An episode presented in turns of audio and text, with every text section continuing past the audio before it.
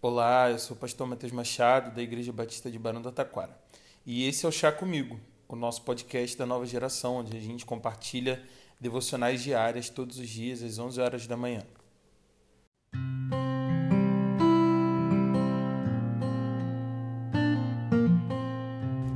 Provérbios capítulo 4, no versículo 7, vai nos dizer o seguinte: O conselho da sabedoria é: procure obter sabedoria. Use tudo que você possui para adquirir entendimento. Por que, que o sábio fala tanto sobre a sabedoria?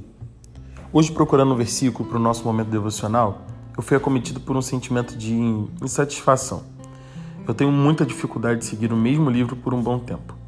Alguns de nós são assim matam a temporada de uma série em um ou dois dias. Fazer provérbios em 31 dias já seria suficientemente desafiador para mim. Para além disso, o tema do livro parece se repetir muitas vezes. E quando eu paro para fazer a minha devocional, antes de gravar para vocês, eu passo um tempo lendo os textos, vendo o que eles tocam em mim, que sentimentos eles me causam. E o primeiro sentimento de hoje foi: mas de novo essa história de sabedoria Ouça a sabedoria, ame a sabedoria, ouça os conselhos dos seus pais, e de novo, de novo. Quando de repente o Espírito começa a falar comigo que eu quero compartilhar com você nessa manhã. Não é porque você leu e ouviu muitas vezes que você já aprendeu e internalizou esse ensinamento. O sábio repete esse tema porque ele é sábio.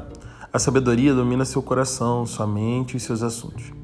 O sábio sabe falar sobre sabedoria, sobre o que você tem falado no seu dia a dia de que assuntos os seus papos estão cheios.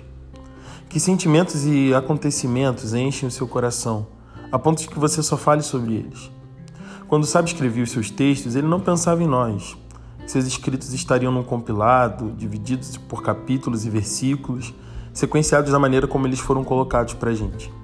O autor não se importou que a gente lesse repetidas vezes a mesma coisa. Mas enquanto a gente não entende o que precisa, nem consegue mudar o rumo dos nossos sentimentos, e os temas das nossas conversas, é melhor que a gente continue pensando sobre a sabedoria. É melhor que a gente permaneça com os nossos olhos atentos ao que Deus está fazendo em nós. É melhor que a gente continue investindo nessa jornada. E dia após dia, a gente busque no Senhor a sabedoria que a gente ainda não alcançou. Que Deus te abençoe. Até breve.